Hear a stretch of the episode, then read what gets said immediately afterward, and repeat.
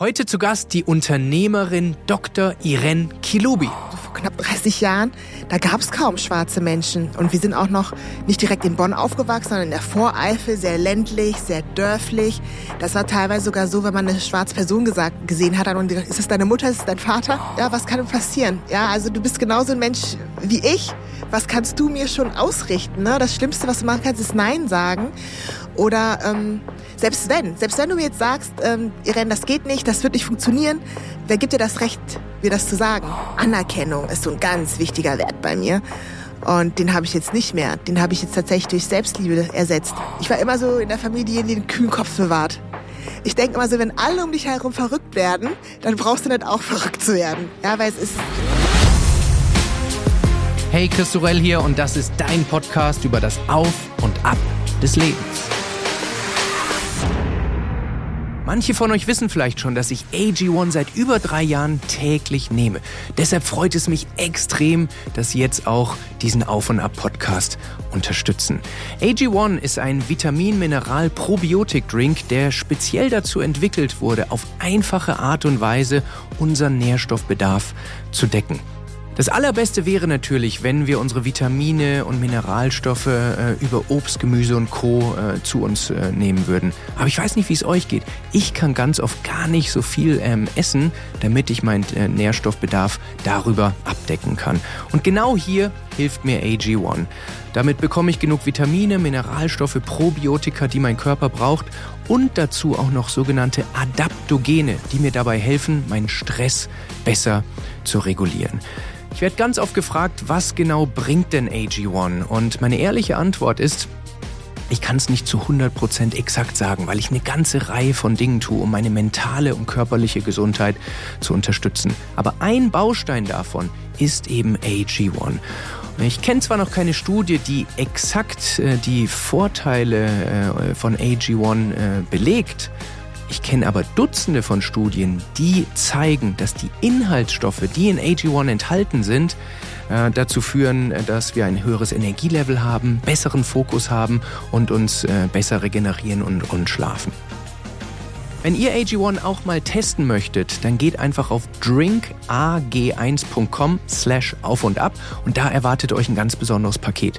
Denn zu eurer Bestellung erhaltet ihr noch kostenlos einen Jahresvorrat von Vitamin D3 und dazu noch fünf sehr praktische Päckchen für unterwegs. Den Link dazu findet ihr auch in den Show Notes.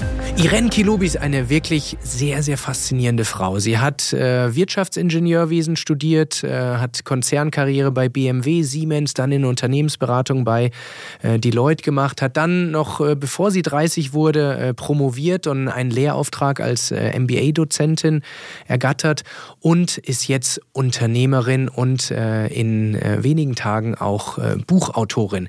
Das Ganze bis hierher könnte man sagen, haben viele Menschen erreicht, aber sie äh, ist als äh, Geflüchtete aus dem Kongo äh, in, im Kindesalter gekommen und hat aus dieser Zeit, bis sie da angekommen ist, wie sie heute ist, wirklich einen sehr, sehr faszinierenden Weg hinter sich. Sie wurde vom Business Insider zur Zukunftsmacherin im letzten Jahr ausgezeichnet. Die W&V, Werben und Verkaufen, hat sie zur Top 10 Expertin im Bereich Marketing gekürt.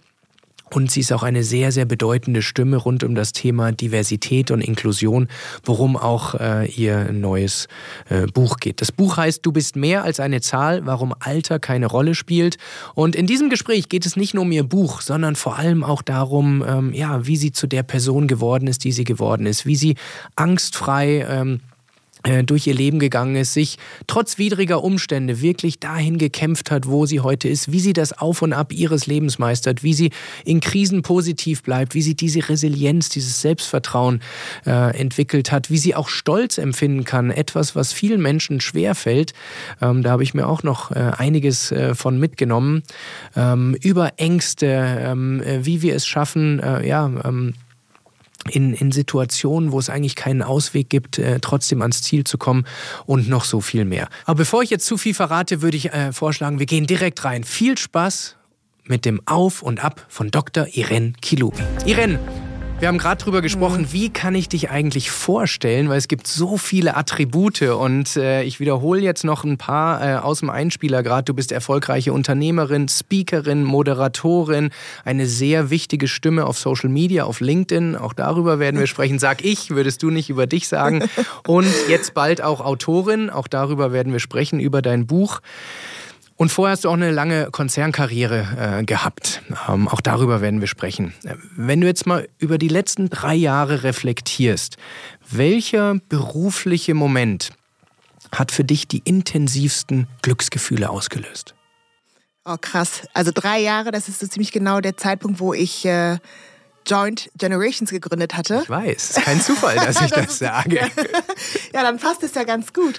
Ja, weil als ich damit gestartet habe, ähm, hätte ich mir nicht äh, erträumen lassen, dass es jetzt zu dem Punkt jetzt schon kommt. Weil mir war klar, für mich, es ist relevant, es ist wichtig und es gibt nicht genügend Menschen, die ihre Stimme dafür erheben. Ähm, ich wusste, irgendwann wird der Tag kommen, wo die Leute auf mich zugehen und sagen, hey cool, mach weiter so. Aber das schon nach drei Jahren passieren würde oder teilweise schon nach anderthalb Jahren oder zwei Jahren, hätte ich nicht gedacht. Ich dachte echt, es wird noch länger dauern, weil ich wirklich sehr lange mit mir gehadert hatte. Machst du es oder nicht? Du hast ein glückliches Leben, du hast deine Agentur, alles funktioniert. Willst du dir nochmal diesen Ballast antun, in Anführungsstrichen? Und wieso fühlst du dich überhaupt berufen, das zu tun? Und dachte wirklich, ja, es würde sieben, acht Jahre dauern, bis man wirklich dahin kommt, dass ähm, das auch für die Allgemeinheit relevant wird. Mhm. Und gibt es in diesen drei Jahren so einen Moment, wo, wo du sagst, boah, für solche Momente mache ich das, da habe ich wirklich tiefe Zufriedenheit, tiefes Glück gefühlt? Ja, tatsächlich. Also da gibt es viele Momente, weil sehr, sehr viele Menschen immer auf mich zukommen, mir ihre persönlichen Geschichten erzählen, äh, aus verschiedenen Facetten. Aber tatsächlich war, als wir 2021 ähm, unseren ersten Preis gewonnen hatten, ich bin normalerweise kein Typ, der so auf die Preise steht oder sowas. Aber das war irgendwie so, so ein Signal, so ein Zeichen. Was war das für ein Preis, für ein Award? Hm, ich hoffe, ich verwechsel es nicht. Was kommt jetzt zuerst? Auf jeden Fall haben wir den Think New Work Award und den IOD Award, Impact of Diversity in der Kategorie ähm, Age Inclusion. Und das wurde zum ersten Mal, also es beides, ne? es gab zum ersten Mal die Kategorie Age Inclusion. im deutschsprachigen Raum und dann war dieser Award auch nochmal neu. Also das war irgendwie so doppelter Triumph sozusagen. Mhm. Und das war irgendwie so ein Zeichen, hey, das, was ihr macht irgendwie, das, äh, das erkennen die Leute an. Mhm. Ja. Spannend. Darüber werden wir gleich auch noch ja. detailliert sprechen. Ich möchte mal ein paar Schritte zurückgehen. Wenn ich, ich glaube, um einen Menschen zu verstehen, äh, sollte man auch den Hintergrund verstehen, mhm. äh, wo jemand herkommt, äh, wie man äh, gerade in den ersten, im ersten Lebensdrittel geprägt wurde und äh, weil, weil wir alle das Ergebnis dieser Prägung sind. Mhm. Was ist bei dir dieser frühe Kontext, den äh, ZuhörerInnen verstehen mhm. und kennen sollten, um die Person, die du heute bist, richtig einordnen zu können? Ja, sehr spannend, weil ähm, das versuche ich auch immer wieder zu verstehen. Dann lass uns ja, dem mal nähern. Ja, ähm, tatsächlich. Also ich bin, also wir sind als Flüchtlinge nach Deutschland gekommen und ähm, meine Mutter Wo war geflüchtet? aus dem Kongo. Okay. Genau. Meine Mutter ähm, war alleinerziehend, drei Kindern, wurde also ja also sitzen gelassen von ähm, ihrem Mann sozusagen mit drei Kindern. Also es war damals schon heftig. Also wir waren, also meine Schwester und ich und meine Mutter war halt gerade schwanger ne, mit meinem Bruder. Und ähm, ja, das war am Anfang so, als wir in Deutschland waren, dann ähm, hieß es, als mein Vater noch da war, hat er gesagt, ja, ähm, Deutsch ist so schwierig. Ne? Also wir schicken sie nach Frankreich zu ihrer Tante, dann kann sie Französisch sprechen etc. Aber nach einem Jahr hat meine Mama gesagt, nee, ist doch komisch. Und meine älteste Tochter, die soll wieder zurückkommen. Das heißt, du warst ein Jahr in Frankreich? Ja, okay. genau. Mhm. Und dann äh, ja ohne Kindergarten. Ich hatte ein Jahr in Holland irgendwie Kindergarten, als wir da die Zwischenstation hatten, bevor wir nach Deutschland kamen. Aber dann tatsächlich direkt eingeschult worden. Und ich kann mich noch erinnern, die ersten äh, Worte habe ich noch von meiner Mutter gelernt. Sie hat mir erklärt, äh, wenn mich jemand fragt, wie ich heiße, wo ich wohne, etc. Ja, dann bin ich ähm, eingeschult worden und ähm, habe sehr schnell Deutsch gelernt, weil ich weiß noch damals, das war so die Phase, wir kamen kurz vor dem Mauerfall nach Deutschland. Und ähm, wir sind dann nach Bonn gezogen, weil damals halt die Hauptstadt ja. war. Ne? Und dann hat man da halt gedacht, hm, da geht man am besten in die Hauptstadt in dem Land. Und ähm, dann war es halt äh, eben nicht mehr so. Und da gab es halt so Sonderklassen für, für Kinder mit Migrationshintergrund, Aussiedlerkinder damals, die aus Russland kamen. Das war so die Hochphase. Und ähm, also ich kann mich erinnern, irgendwie nach zwei Monaten oder so durfte ich in die normale Klasse. Und das war damals für mich total komisch irgendwie, weil äh, ich doch schon gemerkt habe, ne, die sind anders als die Kinder, wo ich in der Sonderklasse war sozusagen. Und das war halt schwierig für mich, weil ich irgendwie zu beiden Seiten irgendwie zugehörig gefühlt habe. Ne? Mhm. Die Migrantenkinder haben gesagt, ja, was ist denn mit der los und so? Hat jetzt die Sonderstellung? Mhm. Wird sie jetzt bevorzugt behandelt? Und darf sie jetzt zu den deutschen Kindern?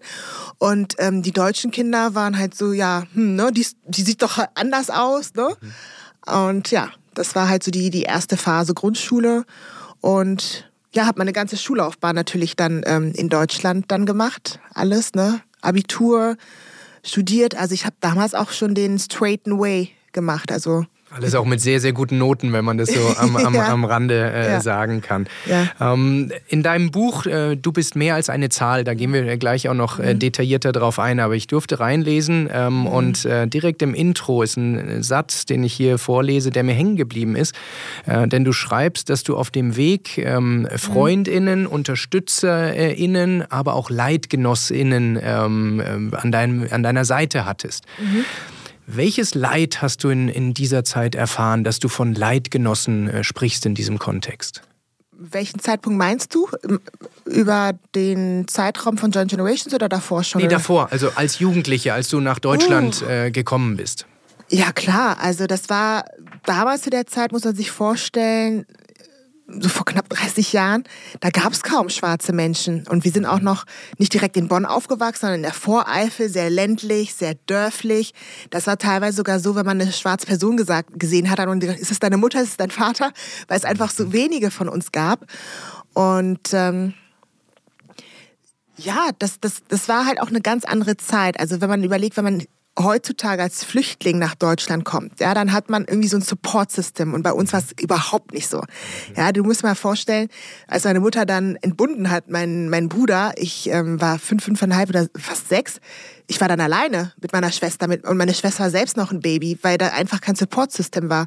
Wir konnten uns, kannten uns null aus es gab halt so Schlüsselmomente, an die ich mich erinnern kann, zum Beispiel Schuhsachen kaufen. Wir hatten keine Ahnung. Meine Mutter ist einfach in so ein teures Fachgeschäft gegangen, hat den den Zettel hingelegt und ähm, dann haben die einfach alles für uns zusammengesammelt. Im Nachhinein habe ich gedacht, das war viel zu teuer. Die ist dann wirklich so, ja, man hätte irgendwie, damals gab es ja so ihr Platz oder sowas, ne, wo man auch billig einfach oder günstig mhm. Schreibwaren kaufen konnte. Mhm. Oder auch so ein Erlebnis, ja, da wirst du wahrscheinlich lachen, aber tatsächlich so, ich hatte eine Schultüte, die hatte keine Süßigkeit Süßigkeiten drin, mhm. weil wir das nicht wussten. Mhm. Also meine Mutter hat einfach gesehen, ja gut, äh, alle Kinder, wenn da die braucht man so einen Trichter. Man braucht so eine Schultüte und ich war da und hatte keine Süßigkeiten drin. Mhm. Da haben halt ähm, die Eltern von ein paar Kindern gesammelt und mir das da rein, reingetan. Ne? Mhm. Aber wir wussten das einfach nicht. Ne? Wir dachten einfach, das ist halt so eine Art Deko oder so ein Symbol, mhm. was man einfach äh, mitnimmt. Ne? Und da waren einfach so viele Geschichten immer wieder, wo wir einfach gar keine Ahnung hatten, ja, oder so Sachen. Meine Mutter konnte dann halt nicht so gut Deutsch und ähm, hat sich auch in vielen Situationen mal so geschämt oder ohnmächtig gefühlt. Dann habe ich einfach angerufen, ne, wenn wir eine Wohnung gesucht haben oder für sie halt für einen Job angerufen haben. Ne? Dann habe ich dann halt einfach angerufen. Das war für mich normal und die Leute waren immer erstaunt, wie du bist ein Kind, wo ist denn deine Mama und wieso mhm. und solche Situationen mhm. einfach. Ne?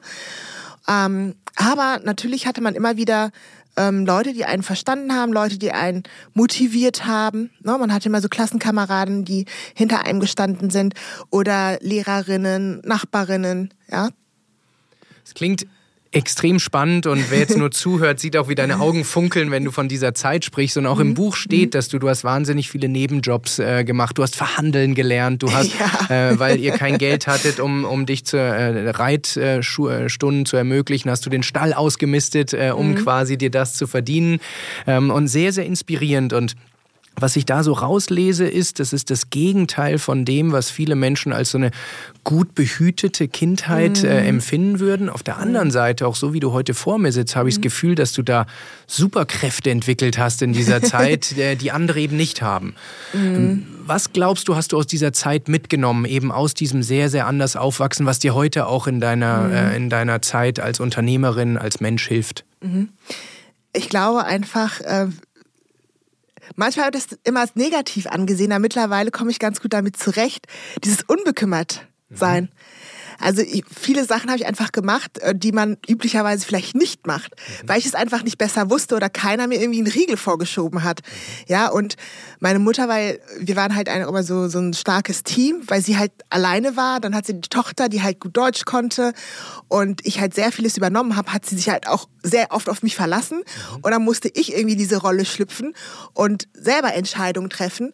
Und wenn da keiner ist und dir sagt irgendwie, ja, das macht man normalerweise nicht oder das ist nicht normal, mhm. ähm, dann hat man ein ganz anderes Verhältnis zu bestimmten Dingen. Man mhm. macht die dann halt einfach, also mhm. ohne großartig ähm, zu überlegen. Und ich glaube, das ist das, was ich mir auch auf, dieses Fearless, weil ich dann mhm. einfach denke, was soll mir denn passieren? Ne? Was ist das Schlimmste? Und ähm, ja, wenn ich im Nachhinein drüber nachdenke, muss ich auch teilweise schmunzeln. Das waren so Kleinigkeiten, zum Beispiel Karneval. Ja, ich bin ja da in der Karnevalshochburg ja, aufgewachsen ja, ja. und da wollte ich mich als Polizistin verkleiden. Dann sind wir zur Polizeiwache gegangen mit einer Freundin und haben gefragt, ob wir uns da die Kleidung ausleihen können. Ne? Was haben sie gesagt? Und dann haben sie gesagt, nee, das geht nicht, die müssen in ein Fachgeschäft oder sowas gehen. Mhm. Aber wir waren Migrantenkinder. Also mhm. sagt man Migrantenkind, äh, wo es ein Polizeikostüm bekommt, denkt natürlich, ich muss zur Polizeiwache, da kriege ich es natürlich mhm. her. Ne? Und da weiß ich noch, da sagte nachher so, das macht man doch nicht, man geht doch nicht so. Ich so, wusste ich ja nicht, dass man das nicht macht. Und dann habe ich mir gesagt, aber wieso denn? Woher weiß man denn, wo man sowas herbekommt? Mhm.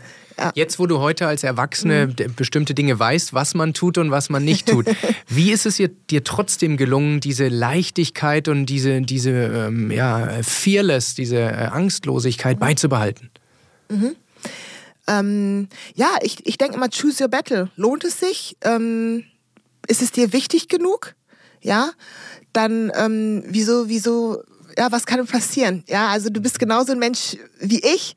Was kannst du mir schon ausrichten? Ne? Das Schlimmste, was du machen kannst, ist Nein sagen.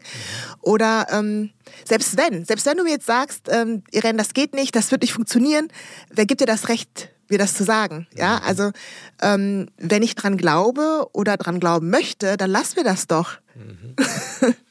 Das klingt wahnsinnig einfach und trotzdem Tausende, die das jetzt hören, die strugglen genau ja. an diesem Punkt, dieses tief verwurzelte Selbstvertrauen zu haben. Und auch das, finde ich, kann man im Buch schön äh, mhm. nachlesen. Du sagst, es gab viele Menschen, die gesagt haben, Irene, das klappt nicht, das darfst du nicht, das wird dir nicht gelingen. Und mhm. trotzdem hast du es versucht und sehr, sehr oft bist du auch äh, zum Ziel oder, oder sogar weitergekommen. Mhm. Wie hast du es geschafft, ohne Rollenmodelle, ohne Mentoren an, an mhm. der Seite, dir trotzdem diese, tiefe, dieses tiefe Selbstbewusstsein und Selbstvertrauen in deine mhm. Fähigkeiten anzuerarbeiten? Mhm. Oder wo kommt es her? Also ich muss da an der Stelle auch sagen, also viele Sachen sind mir auch erst im zweiten Anlauf geglückt. Also mhm. es war nie so, dass es immer auf Anhieb geklappt hat. Und äh, ich habe immer gesagt, ich war auch immer die ewig Zweite. Ja, okay egal welche Wettbewerb, Lesewettbewerb, zweiter Platz, Bundesjugendspiele, zweiter Platz. Also egal, wo ich war immer zweiter. Ich so, Mensch, wann, wann kriege ich denn endlich mal den ersten Platz, die Goldmedaille? Und meine Mutter hat mich mal aufgezogen und hat mal gesagt so, lass mich raten, wieder der zweite Platz. Aber ich fand es halt sehr, sehr bezeichnend. Das war dann so, meine so eine Situation. Ähm, da habe ich gesagt, ich gehe da nicht hin, ich werde eh nicht gewinnen, ich kriege eh wieder den zweiten Platz. Ich war total nervt. Dann meinte meine Mutter so, ja, aber wenn du schon mit der Einstellung hingehst, dann brauchst du doch gar nicht hingehen. Mhm. Hat sie gesagt, stimmt. Ne? Und dann habe ich gesagt, nee, ich, doch, jetzt gehe ich hin. Und ist egal, welchen Platz wir machen, aber ich werde trotzdem mit dem Mindset dahin gehen, vielleicht doch den ersten Platz zu machen. Und das ist das, was ich auch immer meinen Bekannten und Freunden rate ich sag denen auch immer so, das ist echt anstrengend. Also du kennst ja solche Leute, ne? so, ach, ich will, aber ich kann nicht und ich hätte doch nicht. Ich so, dann lass es doch. Ja. Und dann gucken die mich immer an. Ich so, was willst du jetzt von mir hören? Mhm. Du, Dieses du, Bemitleiden. Genau. Ich so, ist dir jetzt geholfen, wenn ich dir Mitleid zolle? Ja, stimmt und so. Was fängst du dann damit an? Mhm. Also entweder du erzählst es mir, damit ich dich motiviere und sage, hey, komm, du packst mhm. das schon. Aber da muss man auch offen sein. Ja, natürlich. Mhm. Oder ähm, weil ich sage immer, wenn jemand zu mir kommt, ich will ja nicht, dass die Person traurig wieder weggeht, sondern mhm. dass die dann motiviert rausgeht. Und das kriege ich auch oft als Feedback. Die sagen mal, ich renne irgendwie, wenn ich mit dir Zeit verbracht habe, ich das Gefühl, alles ist möglich. Ich so, eigentlich ist doch eigentlich auch alles möglich. Also das Unbekümmerte von dem Kind einfach aufbewahren. Ja, und ähm, das ist das, was ich auch immer sage. Ähm, so ticke ich einfach. Ich ähm, in Situationen, ich denke wie ein Kind und denke wie ein Mann. Mhm. Die Kombination, mhm. ja, in ganz vielen Situationen. Ein Kind hat keine Angst. Ein Kind ähm, lässt sich keine Grenzen vorschieben. Und ähm, ein Mann, ne, es ist, jetzt klingt jetzt so klischeehaft, aber du weißt, was ich meine, ja. ähm, denkt sich dann auch so, auch wenn ich jetzt nicht super 100% alles perfekt kann, ich mache es jetzt trotzdem. Und äh, wenn es nicht klappt, dann ist es halt so. Was interessant, dass du sagst, ich wollte dich nie unterbrechen, aber meine Frage wäre gewesen, warum sagst du Mann und nicht Erwachsener? Und du hast gerade begründet. Und ich ja. kann dir aber sagen, sowohl aus eigener Erfahrung als auch in der Arbeit als Coach mhm. mit so vielen Menschen, dass Männer nicht so selbstbewusst sind, wie Frauen es oft denken, dass sie sind. Also da sind aber so, so viele. Ja, ja. ja, das ist das, es. Genau, aber da sind deutlich mehr Selbstzweifel äh, auch vorhanden, als vielleicht viele Frauen das von außen äh, so wahrnehmen würden. Ja, aber das ist genau das. Ne? Ähm, das beiseite legen. Mhm. Weil wenn deine Angst viel größer ist als dein Wille, mhm. dann kannst du es, finde ich, gar nicht genug wollen. Weil es ist ja genauso, stell dir mal vor, jemand will jetzt Bungee-Jumping oder Fallschirmspringen. Ja ja, du willst es, aber die Leute, die das letzten Endes machen, das sind die Leute, die ihre Angst überwinden. Die sagen, mein Wunsch, meine Leidenschaft ist so viel größer als meine Angst. Mhm. Und das muss man einfach lernen. Und da sage ich für mich ganz klar, wenn deine Angst größer ist und dich so übermannt, dann willst du es nicht genug. Ja, deswegen sage ich auch bei mir, es hat nie alles auf im ersten Anlauf probiert mhm. äh, geklappt. Und dann habe ich immer für mich reflektiert, das, was du da gerade machen möchtest, hat es nicht geklappt, weil es vielleicht nicht deins ist, vielleicht nicht zu dir passt. Mhm. Ähm, oder aus anderen Gründen, aber du willst es trotzdem. Mhm. Deswegen sage ich, choose a battle. Es mhm. gibt Dinge, ähm, wenn man wirklich dahinter steht und sagt, so, ich will das unbedingt machen, dann sollte man das auch letzten Endes auch machen. Mhm. Weil ich möchte nicht irgendwann mal mit 100, ja, weil ich bin ja fest davon überzeugt, dass ich mindestens 100 Jahre alt werde, mhm. äh, dann wir denken, ach, hätte ich doch, hätte ich doch, hätte ich doch, weil ich bereue die Dinge, die ich ähm, nicht getan habe, als absolut. die Dinge, die ich getan habe. Absolut. Oder? Ja, absolut. Mir fallen da zwei Dinge zu ein. Zum einen hast du über Angst gesprochen. Es gibt äh, im Englischen einen schönen Spruch, Danger is real, fear is not. Also mhm. die Unterscheidung zwischen einer Gefahr und ja. der Angst. Die ja. Angst ist ein Produkt unserer Amygdala, dem Mandelkern. Das ist eine Region in unserem Gehirn, die den Job hat, äh, äh Gefahren äh, quasi mhm. aufzubauschen, denn der Job des Gehirnes ist Überleben. Deshalb, wir sind nicht dafür gemacht, äh, Risiken einzugehen oder so. Unser Job ist erstmal Überleben. Mhm. Und ja. diese Unterscheidung zu verstehen, das Gefühl der Angst fühlt man ja, aber du hast gesagt, man macht es trotzdem. Mhm. Das ist etwas, was hilft, wenn man äh, eben, wenn die Ziele und die Ambitionen doch sehr hoch sind. Ja. Ich glaube, viel zu viele Menschen denken, man sollte angstfrei sein. Nein, man sollte die Fähigkeit haben, trotz der Angst ja. handlungsfähig zu sein, dass, sie einen, dass die Welt nicht immer kleiner, kleiner, kleiner wird, Absolut. sondern dass man es in gewisser Weise genießt. Es ist eine, eine Emotion, die einen auch ja, lebendig fühlen lässt. Mhm. Und das schärft doch das Selbstvertrauen, wenn man trotz der Angst es trotzdem äh, Absolut. macht. Absolut. Und auch, was, was ich bei vielen Menschen beobachte, ist auch, dass sie sich viel zu viele Sorgen darüber machen, was andere denken. Ja. Ja? Das stimmt auch. Und ich sag meist, die meisten, die denken gar nicht viel. Viele Menschen denken gar nicht viel, über, über dich sowieso nicht. Und die ja. meisten haben ihre eigenen Themen, ja, deshalb die haben genau. gar nicht mehr die Kapazität, Deswegen, über alle anderen inklusive ja, genau, einen selbst genau. nachzudenken. Dann das stimmt. So, dann denkst du echt, du bist so wichtig, dass die Leute nichts Besseres zu tun haben, sich nur über dich Gedanken zu machen. Das stimmt. Und zweite, mhm. zweite Ding äh, oder Sache, die ich kommentieren wollte, du hast gesagt, aber ich bin oft nur Zweite geworden im ersten Anlauf. Auch das finde ich spannend, weil ich glaube, wenn immer alles aufs erste Mal funktioniert, mhm. dann kriegt man gar nicht diese Resilienz, dieses Selbstvertrauen, dass man es auch mhm. im zweiten, im dritten, im vierten Anlauf schaffen kann. Also das, was du gerade so ein bisschen als mhm. Einschränkung, als Aber formuliert hast, mhm. ist aus meiner Sicht vielleicht sogar dein Erfolgsgeheimnis, dass du eben diese mhm. Fähigkeiten heute hast, die du hast. Ja. Weil du eben nicht gelernt hast, wenn ich verliere, dann macht mich das so down, dass ich gar nicht mhm. mehr aufstehen kann, sondern du bist wieder aufgestanden. Ja, das ist ja auch absolut. so der rote Faden des Auf- und Ab-Podcasts, wie wir es schaffen, Krisen so zu bearbeiten, dass wir mhm. danach gestärkt zurückkommen. Mhm. Und jetzt ist ein zweiter Platz bei den Bundesjugendspielen keine echte Lebenskrise, aber für einen jungen Menschen ja. trotzdem etwas, wo man emotional erstmal mit umgehen muss. Ja, klar. Und deshalb natürlich. bin ich fest davon überzeugt, dass die zweiten Plätze, so klischeehaft es klingt, einen großen Wert haben, wenn mhm. man danach weitermacht und das als Ansporn nimmt, um eben doch vielleicht mal die Goldmedaille zu kriegen. Macht das Absolut. Sinn für dich? Absolut. Ich habe auch damals ein, äh, eine virtuelle Goldmedaille von einer aus meinem Netzwerk. Hat sie mir so geschickt, Irene, hier hast du deine Goldmedaille. Ich so, yes. Sehr gut. Du hast ein schönes Statement in deinem Buch, Irene, das heißt, das Leben zwingt dich manchmal in eine Richtung, die du nicht magst. Mhm. Ähm, und das können wir, glaube ich, alle nachvollziehen. Was mich interessieren würde, ist, welche Richtungsänderung in den letzten drei, vier, fünf Jahren mhm. war denn eine, die du überhaupt nicht mochtest?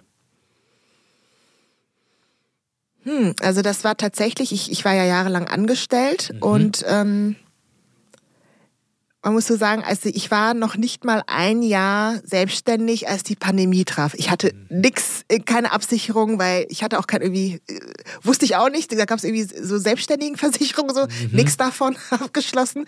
Stichwort Schultüte, oder? genau. Unwissenheit schützt leider vor Strafe nicht. Das war wirklich so elf Monate. Also mir fehlte der eine verdammte Monat und ähm, also das, das, ich habe null, also null Hilfe und sowas bekommen. Ähm, war auf mich allein gestellt. Dann war auch nochmal, werde ich nie vergessen, eine Woche bevor wir ähm, Coworking Space eröffnen wollten, kam die Meldung Lockdown. Und wir hatten hunderte von Anmeldungen und ich weiß noch, ich stand da total neben mir ne? und dachte mir nur so, oh, ja, das ist jetzt nicht so gut, ne? Was, was kommt denn jetzt? Und dann ganze Aufträge abgesagt, weil das alles auch online stattfand. Und das war auch zu dem Zeitpunkt, ähm, wo ich Joint Generations gegründet habe. Also wirklich, das kam, da kam alles zusammen. Coworking Space, Joint Generations.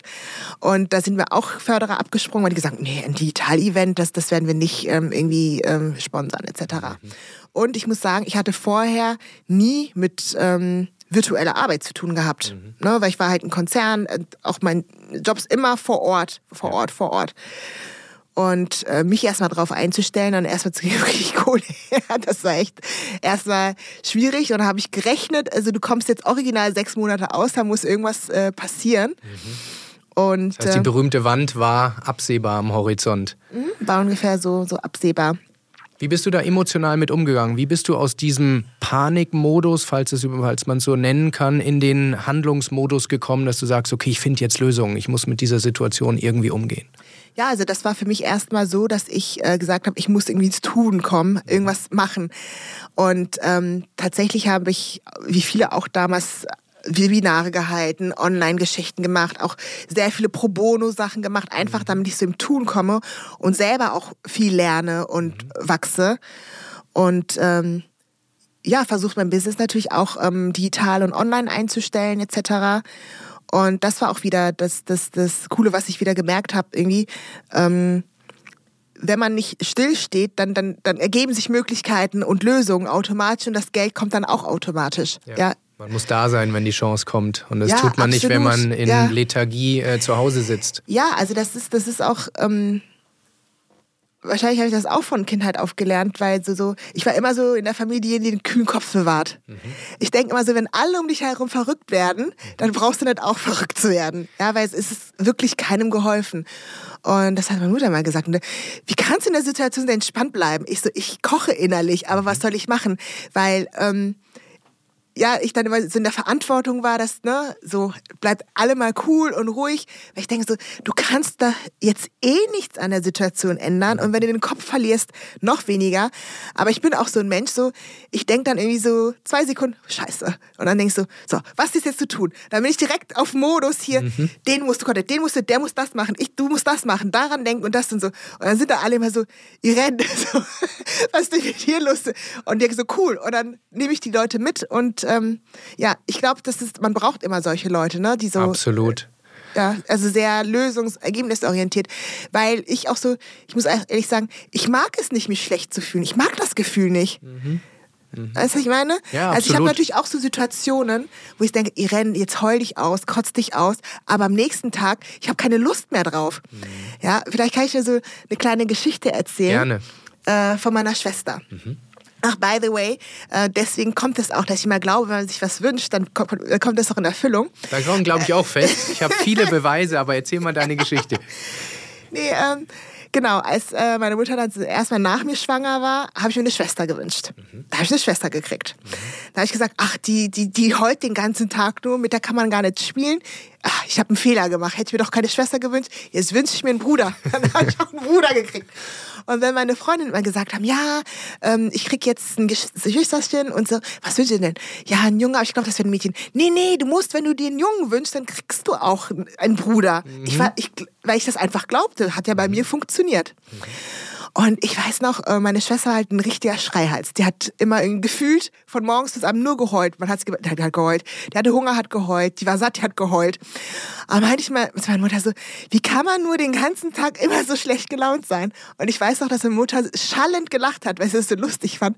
Und ich, die hat gesagt, ja, du wirktest wie so richtig junge Erwachsene. So, mhm. Wie alt ne? warst du da? Äh, sie meint, ich war fünf. Okay. Ja. Und dann die so, du hast es wie so eine Erwachsene gesagt, wie kann man nur den ganzen Tag so schlecht gelaunt sein? Mhm. Und ja, ich glaube, das sind so eine Dinge, die mich einfach geprägt haben. Ich mag mhm. dieses Gefühl nicht, aufzustehen, denken, oh, mir geht's schlecht, ich habe mhm. Angst und so und versuche alles dran zu setzen, von diesem Gefühl wegzukommen, weil das ja. für mich negativ ist. Ja, absolut. Das, was du gerade beschreibst in deinen Worten, würden Experten als eine große mentale Stärke äh, bezeichnen. So. Gibt es etwas, was du aktiv tust, um diese Fähigkeit zu kultivieren, oder liegt es einfach durch die Historie, durch deine Vita, die du gerade geschildert hast, einfach so in deinem Blut drin? Ja, also ich versuche natürlich, ähm, mich dann ins Positive dann halt zu begeben. Ne? Also es kann auch so einen tollen Podcast, der mich in gute Stimmung äh, versetzt, gute Musik, die mich in gute Stimmung versetzt. Mhm. Und ähm, ja, also es ist, das zieht sich auch so durch mein Leben. Ich gucke auch nicht gerne Filme, die traurig sind. Also mhm. ich mag auch keine Filme ohne Happy End. Da, da ärgere ich mich. Ich so, wieso, wieso machen die einen Film ohne Happy End? Das geht doch nicht. Mhm. Was ist das für ein negativer Mensch? Mhm. Also dass es wirklich dann einfach so ist, dass man sich dann nicht noch mehr in diesen Strudel, weil ich beobachte auch oft Menschen, wenn es ihnen schlecht geht, dann suchen die auch Leute, denen es auch schlecht geht, damit sie sich beide gegenseitig schlecht fühlen und da mhm. aufpushen können. Und ähm, bei mir ist es äh, genau andersrum, ne? Also, dass ich dann gucke, ähm, wie komme ich wieder in eine positive Stimmung. Manchmal sind auch so einfach so Kleinigkeiten. Ähm, dass ich überlege, oh, ich koche mir einfach was richtig Cooles, damit es mir halt richtig gut geht. Mhm.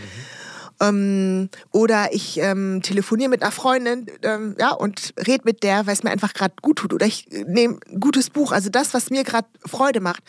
Oder auch, jeder tickt ja anders, vielleicht äh, bei mir ist es so, mir macht das total viel Spaß, irgendwelche Dinge zu planen. Mhm. Auch wenn das jetzt nicht morgen passiert, in sechs Monaten, auch schon allein so, ach, ich plane jetzt einfach mal einen Urlaub ähm, nach Malaga in sechs Monaten. Ne? Mhm. Auch wenn es dann irgendwas dazwischen kommt, aber ich habe es geplant und das gibt mir irgendwie so ein, so ein gutes Gefühl. Mhm. Ne? Ich glaube, viele von den Dingen, die du gerade sagst, würden Menschen, die jetzt zuhören, sagen, ja, das mache ich ja auch, aber bei mir funktioniert das nicht. Und ich glaube, der Hauptunterschied ist, dass du grundsätzlich diese Bereitschaft hast, aus mhm. diesem Modus schnell rauszukommen. Mhm. Und das haben viele nicht. Die sehen sich in so einer Opferrolle, sie sehen, dass sie Aufmerksamkeit vom Umfeld kriegen ja. und verbleiben in dieser Situation länger, als es eigentlich sein müsste. Ich bin kein Freund davon, immer alles nur schön zu reden. Und das ist ja auch nicht das, was du gerade mhm. sagst. Aber wichtig ist, dass man den negativen Emotionen wie Trauer, wie Wut, wie äh, Enttäuschung, wie Panik ihren Raum gibt, aber dann auch eben wieder umschaltet. Absolut. Und das ist sehr entscheidend, was du da gesagt hast. Bei vielen glaube ich immer, die wollen da drin verweilen. Ja, also das ist ja so das beste Beispiel. Du bist jetzt zum Beispiel, liegst da im Bett und äh, dir geht's nicht gut und ich sag, komm, steh auf, lass gehen, nein, ich will aber nicht. Dann kann ich dir auch nicht helfen. Ja, ja also das ist es halt so. Ähm, ja, willst du jetzt aus der Situation rauskommen oder willst du einfach in Selbst zerfließen? Ja. Völlig legitim. Nimm dir die Zeit, mach es, aber du kannst ja nicht hingehen, ja, bei mir klappt's nicht, wenn du ähm, es eigentlich nicht willst. Ja? Nicht das Umfeld runterziehen äh, durch die ja, eigene Art. Genau. Und wenn du sagst, das klappt sowieso nicht, dann lass es doch. Ne? Ja. Also da, da, äh, anders, also das ist ja die Basis dafür. Mhm. Selbst wenn vielleicht die Rahmenbedingungen, der Kontext nicht passt, es fängt ja erstmal bei dir an. Ja. Ja, also du kannst einen blöden Chef haben, aber wenn du selber denkst, irgendwie du, du kannst es nicht, dann kannst du auch nicht von dem Chef erwarten, dass er deinen Wert sieht. Ja. Ja, sehr, sehr, ja, absolut. Ähm, Deine Lebensdevise, Irene, ähm, ist. Ach, habe ich eine? Ja, hast zumindest im Buch geschrieben. Äh, ich hoffe, äh, dass sie von dir ist. Äh, wir gucken mal. Vergesse nicht, woher du kommst. Ja. Sei stolz, was du aus dir gemacht hast. Mhm. Und freue dich auf die Reise, die vor dir liegt. Mhm. Da stecken ja. ein paar ganz zentrale Dinge drin, die ich jetzt mal Stück für Stück mit dir besprechen möchte. Zum mhm. einen dieses Sei stolz. Mhm. Ähm, viele Menschen, und ich würde mich da mhm. nicht zu 100 Prozent ausschließen, finden es gar nicht so einfach, Stolz zu empfinden, mhm. weil sofort eine Angst äh, kommt, dass man eingebildet sein könnte, vielleicht unbescheiden oder arrogant. Mhm. Ähm, Weißt du, was ich meine? mhm. Ja. Und ähm, wie gelingt dir das, mhm. dieses Gefühl Stolz, was ein wichtiges ist, was auch eine, eine schöne Belohnung für harte Arbeit ist? Wie gelingt dir das, das uneingeschränkt fühlen zu können? Oh, das ist eine gute Frage. Also erstmal mich, mein Eigenlob stinkt nicht. Mhm. Vor allem, wenn es an sich selbst gerichtet ist. Und ähm, ich sage manchmal scherzhaft, Bescheidenheit ist eine Tugend, die ich nicht besitze. Mhm. Mhm. ähm, ja, aber warum nicht? Ne? Also das ist äh, klar, man merkt dann halt im Vergleich, auch wenn ich so mit dir rede, ne, dass es, dass es manchen Leuten einfach schwerfällt, resilient zu sein oder hartnäckig etc. pp. Und ähm, ich sag, ich bin nicht jetzt der Mensch, der ich bin, trotz dessen, was ich erlebt habe, sondern gerade deswegen. Mhm. Mhm. Ja. Und ähm, was ich sehe es nicht als verwerflich, ne? Also ich, vielleicht tickt unsere Gesellschaft so, das darfst, wieder dieses, das darfst du nicht. Wer sagt dir, mhm. dass ich nicht stolz auf mich sein darf? Mhm. Ja, wenn ich einfach merke, ähm, so viele Situationen, ne, das hat mal ein Mitarbeiter zu mir gesagt, Irene, ich krieg nur 10% von deiner Arbeit mit, aber diese 10% sind schon für mich atemberaubend, mhm. ja. Oder eine andere meinte so, Irene, ich weiß, das war eine winzig, winzig kleine Aufgabe in einem riesen Kosmos, aber ich war schon überfordert. Und solche Situationen spiegeln mir wieder, dass es doch nicht immer jeder kann. Weil ich mhm. da, für mich war früher, als ich aufgewachsen bin, ach, das kann doch jeder so, ne? Jeder denkt, er ist normal. Gen ja, das genau. ist erstmal die Logik. Genau. Ja. ja. Aber das ist auch spannend. Das habe ich auch vor zwei Tagen einem Kumpel von mir auf WhatsApp geschrieben. Wir beide sind nicht normal. Mhm. Ja, also genauso, ich, ich sehe mich als Glück, Glückskind. Aber genauso haben wir auch tägliche Pech und Pannen, aber wir gehen anders damit um. Ja, also ich habe ihm die Story erzählt, innerhalb einer Woche sind zweimal ist mein Koffer abhandengekommen. Einmal in mhm. Berlin, einmal in Graz. Mhm. Dann hatten wir irgendwelche mit unseren ähm, Bankeinzügen so Probleme und Stress. Und dann hat er gesagt, Jen, also echt, bei uns beiden kann es echt nicht langweilig normal, ganz normal in Urlaub fahren. Ganz normal was buchen. Ich so, das ist es ja. Wir sind nicht normal, mhm. deswegen. Ja, aber ähm, klar, das stresst einen dann auch, aber genau dann, wenn man so was gemeistert hat, dachte, denkt sich so, ungünstigster Zeitpunkt. Mhm. Dann hast du hier noch was zu tun, da noch was zu tun. Da denke ich so, jede andere wäre, hätte jetzt die Nerv verloren. Hey, Irene, wie cool. Du hast es mhm. trotzdem durchgezogen mhm. und hast es trotzdem gemacht, ja. Du musstest irgendwie auf der Bühne stehen, du hast nix da. und jeder andere sagt, oh Gott, ich kann nicht und hier und ich bin ja gar nicht, ne? Mhm. Aber das dann trotzdem zu machen, dann denke ich mir so, ist doch krass, dass du es trotzdem gemacht hast, ne? Auch, auch wenn du Angst hattest, auch wenn du total gestresst warst oder so. Ja. Ich, ich merke jetzt schon oder ich weiß schon, wie Menschen, die hier zuhören, sagen, ja, das sagt sich so einfach. Aber am Ende, wenn ja. man ehrlich ist, ja. ist es auch einfach. Wenn man dieses Selbstbild hat, dass man sich durch nichts erschüttern lässt, dass man mhm. die Dinge mit einem gewissen Humor mhm. nimmt, dass man sich nicht aus der Ruhe bringen lässt, mhm. dann können auch andere das. Das kann nicht nur Dr. Irene Kilubi, sondern das, das können es. auch andere. Das ist ja das Spannende, ne? weil man sieht sich ja auch selbst anders. Ja, es ist wirklich so, weil ich denke, ich bin ja auch keine Zauberin, ich bin ja, ich habe auch kein Hexenregelwerk oder so. Ja. Also das ist, es ist tatsächlich so einfach. Deswegen sage ich, mach das doch einfach manchmal. Ja. Ich glaube, dass der Unterschied zwischen ähm, den Menschen, die sich so fühlen, dass das nicht möglich wäre, weil sie es gar nicht erst ausprobieren. Mhm. Mhm. Ja, und man darf auch nicht vergessen, ähm, solche Menschen wie ich, wir, wir nehmen ja auch vermeintliche Risiken ein, gehen vermeintliche Risiken. Das ist für andere ein Risiko. Ja ja, ich höre auch oft, oh, du bist, also du bist aber mutig, mutig, ne? Also ich hatte auch so einen sicheren Job, vermeintlich sicheren Job mhm. aufgegeben, ohne irgendwie ein Polster zu haben und ähm, habe gegründet, ohne einen Gründungsbackground, ohne mir irgendwas Gedanken zu machen. Ähm, aber das ist der Unterschied. Mhm. Ja, andere würden es machen, also sie machen es dann einfach nicht. Genauso auch, wenn mir Leute sagen, hey, du bist ja auf Social Media aktiv und sichtbar. Ja, weil ich das einfach irgendwann mal angefangen habe. Und auch zu einer Phase, wo das vielleicht noch nicht so üblich war, mhm. hatte ich Angst, na klar, ähm, äh, hatte ich einen Plan? Nö. habe ich es gemacht? Ja. ja. so, also das ist... Ähm, ja, vielleicht ist auch so bei mir auch so ein bisschen Nervenkitzel, wie, wie, ähm, was passiert. Und tatsächlich so, ich sage immer, wenn irgendwas scheitert, habe ich ja auch mhm. Situationen, ja, ähm, dann sage ich einfach, ja, dann ist das Projekt gescheitert, aber nicht ich als Mensch. Ich kann mhm. ja noch tausend andere Projekte machen. Mhm. Das, worüber du jetzt sprichst, ich habe ganz oft jetzt den Begriff der Glaubenssätze im Kopf gehabt. Mhm. so, es wird schon äh, zu viel fast drüber geredet, aber es ist ein Konzept, was ganz viel ja. erklärt, menschliches Verhalten erklärt. Ja. Und ich glaube, ein Unterschied zwischen dir und anderen Menschen, die eben nicht so ins Handeln kommen, ist, dass sie andere Glaubenssätze haben. Mhm. Ganz kurz zum Konstrukt. Glaubenssätze hat nichts mit wirklich Glauben zu tun, sondern es sind neuronal verankerte mhm. Regelwerke. Mhm. Denn unser Gehirn hat eine Hauptfunktion und das ist eine gute Prognose über die nächsten Minuten und Stunden ja. zu treffen. Mhm. So, und wann ist dieses Regelwerk entstanden? Mhm in der frühen Kindheit, als Absolut. unser Gehirn entstanden mhm. ist. Das heißt, wenn man sehr stark, oh, die Welt könnte gleich untergehen, alles geht ja. nur schief, dann hat man andere Glaubenssätze, oft limitierende, negative Glaubenssätze, mhm. als wenn man stärkende äh, Glaubenssätze hat. Und eine Sache, die wir im Coaching oft und gerne machen, ist negative Glaubenssätze mhm. in positive, ja. reale Wissenssätze zu transferieren. Mhm. Und das wäre meine Frage an dich, Irene. Welche negativen Glaubenssätze hattest du früher, wo mhm. du jetzt heute in dein, als erwachsene Frau weißt, dass sie gar nicht stimmen und sie durch andere Wissenssätze ersetzt hast? Mhm. Da fallen mir tatsächlich zwei ein. Einmal alles, was mit Geld zu tun hat. Okay. Also für mich war immer Geld schmutzig, Menschen mit Geld sind schlechte Menschen oder ähm, ja, das war so mein Bild, ne? Mhm. Dass die, die, die können nicht nett sein. Mhm. Leute, die viel Geld haben, die sind nicht nett, mhm. denken nur an sich. Das war so ähm, für mich und ähm, Wie heißt der heutige Wissenssatz, der dazu passt? Ich hab, ähm, ich habe gar keinen neuen, den ich jetzt so definiert habe, ne? aber mhm. das war einfach mein, mein Verhältnis zu Geld ist ganz mhm. anders geworden. Mhm. Oder auch, dass ähm, ja, wenn ich Geld hatte, das so festgehalten habe, ich Angst hatte, dass nichts nachkommt.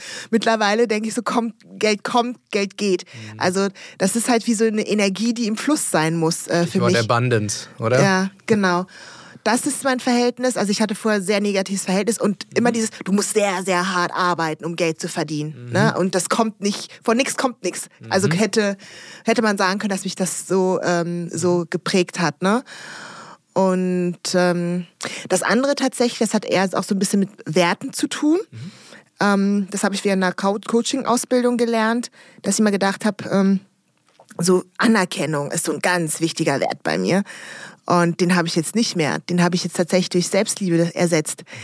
Weil ich habe gesagt, ich will mich nicht von äußeren Faktoren bestimmen lassen. Das ist auch wieder ein Unterschied, ja. Also ich finde, viele Menschen lassen sich auch von Außenfaktoren. Die machen alles, ihr Wohlbefinden, ihr Glück, ihr Stolzsein. Äh, irgendwie. Ihren Selbstwert am Ende. Ja, genau. Also ich bin ja auch oft stolz auf mich in Sachen, ähm, die vielleicht nach, nicht nach außen sichtbar sind, so Kleinigkeiten, ja. Aber erklär uns, weil diese Transformation, externe versus durch interne Anerkennung, Stichwort Selbstliebe zu ersetzen, ist ja eine der stärksten, die man durchlaufen kann. Mhm. Ohne dass du das jetzt in, in wenigen Sätzen äh, erklären kannst. Aber was waren so die Knackpunkte, die Eckpunkte, die dir das ermöglicht haben? Weil danach suchen ja Millionen von Menschen. Ja, genau. Weil ähm, das war während der Coaching-Ausbildung, also ich, ich weiß es noch, also die erste Sitzung, wo wir da waren, da hieß es, ja, wir werden mit euren Werten arbeiten. Dachte ich, ach du Scheiße, deswegen bin ich jetzt nicht hergekommen. Ich wollte mhm. eigentlich Methoden, Tools an die Hand bekommen, um anderen das äh, was beizubringen, aber bitte nicht das, ne? Mhm. Und dann sollten wir halt unsere Werte aufschreiben und so. Und dann kam halt bei mir Anerkennung ähm, an oberster Stelle. Und dann sollten wir halt immer Situationen reflektieren, darüber uns austauschen. Und ich weiß noch irgendwie, wir sollten dann an uns selber üben. Da dachte ich mir, ach du Scheiße, ich wollte eigentlich nicht zur Therapie. Mhm. So, mhm. das war so mein Gedanke. Aber im Nachhinein war es natürlich das Beste, was mir passieren konnte. Und ähm, ich weiß, dass jedes Mal, wenn wir Sitzungen haben, dann haben immer mindestens zwei, drei Leute geweint. Irgendwann haben alle geweint. Und tatsächlich war ich die Einzige, die irgendwie nicht geweint hat. Obwohl ich früher total die Heulsuse war. Ich war total nah am Wasser gebaut. Mhm. Ja? Ich war so zum Beispiel, du hast nur gesagt, du bist eine blöde Kuh, du bist dumm. Ich bin doch gar nicht dumm. Mhm. So war ich eingestellt. Mhm. Und irgendwann mal war das total abgelegt. Und dann, dann habe ich gedacht so, boah, krass, ne, dass ich gar nicht geweint habe. Ne? So, da dachte ich mir so, die, ich konnte es nachvollziehen, dass sie geweint haben. Aber bei mir war es original. Letzte Sitzung, da hat keiner geweint, nur die Irene hat geweint. das weiß ich noch. Nein, aber ich habe dann für mich ähm, gemerkt, da sind wir wieder bei dieser Sache, ähm, wenn diese Anerkennung fehlt, dann fühle ich mich schlecht. Und das will ich ja gar nicht. Und ich will das ja nicht davon festmachen, dass du mir jetzt sagst, Irene, ich finde es cool, was du machst. Ja, dann bin ich ja so abhängig davon und suche und strebe ja etwas, was ich nicht beeinflussen kann. Ja, aber ähm, was, Entschuldigung, wenn ich unterbreche, ja. ein Treiber für ganz viele erfolgreiche Menschen ist, mhm. dass sie diese externe Anerkennung äh, mhm. eben suchen und das kann zu Erfolg führen, aber mhm. eben nicht zu innerer Zufriedenheit. Absolut. Ich sehe, das ist nur Mittel zum Zweck und vielleicht das Resultat daraus, aber ja. nicht ne, auch, das hört sich so klischeehaft an, aber diese Reise muss ja auch Spaß machen. Genauso auch bei Joint Generations. Ja, wenn ich direkt das Ergebnis gesehen hätte ähm, und das davon abhängig gemacht hätte, da hätte ich schon längst aufgehört, weil ja. so viele Stolpersteine, wie ich hatte, also das ist, da, da hätte ich schon. Äh, es ist manchmal gut, dass man nicht weiß, wie steinig der Weg wird, oder? Ja, das ist es. Man kann es antizipieren und dann auch wieder ähm, Angst ablegen und willst es so sehr, dass du ähm, bereit bist, diese Stolpersteine mhm. ähm, anzunehmen. Mhm will noch mal kurz zu ja. deiner Lebensdevise, äh, weil da war noch ein Element drin, äh, und zwar dieser Zukunftsoptimismus. Ähm, ah. Das ist etwas, was heutzutage vielen Menschen abhanden gekommen ist. Man muss sich nur die Nachrichten ansehen, die Wirtschaftsprognosen, mhm. alles sehr, sehr düster. Ähm, auch du kennst diese Informationen und auch die mhm. wirken auf dein Nervensystem ein, aber wie schaffst du es, dem zu trotzen und trotzdem deinen Zukunftsoptimismus und die Freude auf diese Reise, wie du es nennst, nach mhm. wie vor beizubehalten? Ja, du würdest wahrscheinlich äh, sagen, das hat auch was mit Glaubenssätzen zu tun. Ich, mhm. ich denke immer, nach Regen folgt äh, Sonne. Mhm. Das Leben ist einfach eine Achterbahn. Also es kann nicht alles immer super laufen, auch nicht alles mal schlecht. Aber wenn ich denke, das bleibt immer beim Schlechten, ja, dann, dann komme ich ja nie da raus. Ne? Und ähm, ich mag auch diesen Leitspruch, ähm, am Ende wird alles gut und wenn nicht, dann ist es auch nicht das Ende. Und das ist oftmals so, wenn mir Situationen im Leben begegnen, da denke ich immer, da, da relativiert sich alles. Dann überlege ich mal, gab es Situationen in deinem Leben, die du schon mal gemeistert hattest? Waren die so krass wie die Situation wie jetzt und dann mache ich versuche ich mal so ein Level ne ich so okay so vom Schmerzlevel her wo bist du jetzt gerade hier und die Situation die du schon mal die war hier so forget it dann wird mhm. alles gut mhm. ja weil wir Menschen sind einfach so wir sind sehr sehr starke Wesen und wenn man wirklich reflektiert jeder Mensch hat irgendwie sein Päckchen zu tragen oder zu tragen gehabt. Überleg doch mal, es gibt doch bestimmt so krasse Situationen im Leben, äh, die du als so heftig empfunden, aber trotzdem überlebt hast. Und ist doch am Ende auch wieder alles gut geworden. Mhm. Und das ist das, was mich auch so letzten Endes antreibt. Ne? Und ähm, ich glaube da auch fest dran, dass ähm, manchmal müssen bestimmte Dinge passieren, damit Raum für bessere Dinge da sind. Absolut man kann sich so viele Beispiele nehmen, was weiß ich, man hat irgendwie einen Job gekündigt oder einen Job verloren und der nächste Job war der, der genau der richtige oder in Partnerschaften, so viele Dinge, wo man einfach Relationen da herstellen kann. Mhm. Aber man muss eben offen dafür sein. Ich glaube, das ja. zieht sich durch alles durch und das mhm. ist wirklich, es wird mir auch heute im Gespräch nochmal bewusster, ja. da, wenn man diese Offenheit hat, dann kann man eben äh, aus allem auch äh, irgendwie wieder auf ein höheres äh, Level ja. zurückkommen. Mir fällt auch was ein, dass Bitte. das, das ähm eine Bekannte von mir hat das gesagt, sie bringt das auch schon ihren Kindern bei. Wenn die wütend sind und sich ärgern, dann sagt sie immer 90 Sekunden Higher Self. Mhm. ne? Dass man wirklich so sich 90 Sekunden nimmt, um dann zu sagen, hey, ne? will ich noch in diesen, dieser Wut und diesem Ärger verbleiben oder nicht oder mich wieder ausbalancieren. Und das, was sie Higher Self nennt, wenn wir in äh, den Gehirnscan anwerfen würden, ist yeah. die Emotion aus der Amygdala, die wir vorhin besprochen haben, der Drama Queen des Gehirns oder Drama King, wie auch immer, yeah. ähm, zurück in den Präfrontalkortex zu bringen. Das oh. ist äh, die oh. Struktur hinter ja. unserer Stirn, mm. der Executive Part unseres Gehirns. Da ist die Ratio, da können wir mit einer gewissen Distanz, mit einer Klarheit drauf gucken. Mm. Und ähm, wenn wir mit dem Teil des Gehirnes arbeiten, dann sehen wir, dass die Risiken gar nicht so groß sind, wie die Amygdala es uns eben vormachen möchte. Mhm. Und dann können wir auch eben Lösungen finden. Und so wie ich mhm. dich jetzt kennenlerne, glaube ich, dass du diese Fähigkeit, mhm. Amygdala abschalten, ganz abgeschaltet ist sie nie, aber runterfahren ja. und zurück in den Präfrontalkortex kommen, dass das etwas ist, was du über viele Jahre sehr, sehr gut gemacht hast. Ja, danke schön. Also ähm, ich, ich ähm, war wirklich mal auch so an so einem Gerät angeschlossen Uh, der sollte, ich weiß nicht, ob das alles äh, funktioniert, aber ich, ich, war eine Testperson tatsächlich. Mhm.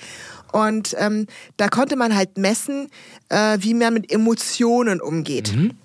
Und dann sollte man bestimmte Situationen, man, es wurde, es wurden mir Fragen gestellt und dann sollte ich halt bestimmte Situationen schildern. Mhm. Und dann habe ich festgestellt, der hat gesagt, du gehörst wirklich zu den wenigen Prozent. Man hat echt gemerkt, wie das so hochgeschossen ist emotional und so wieder runtergegangen ist. Mhm. So.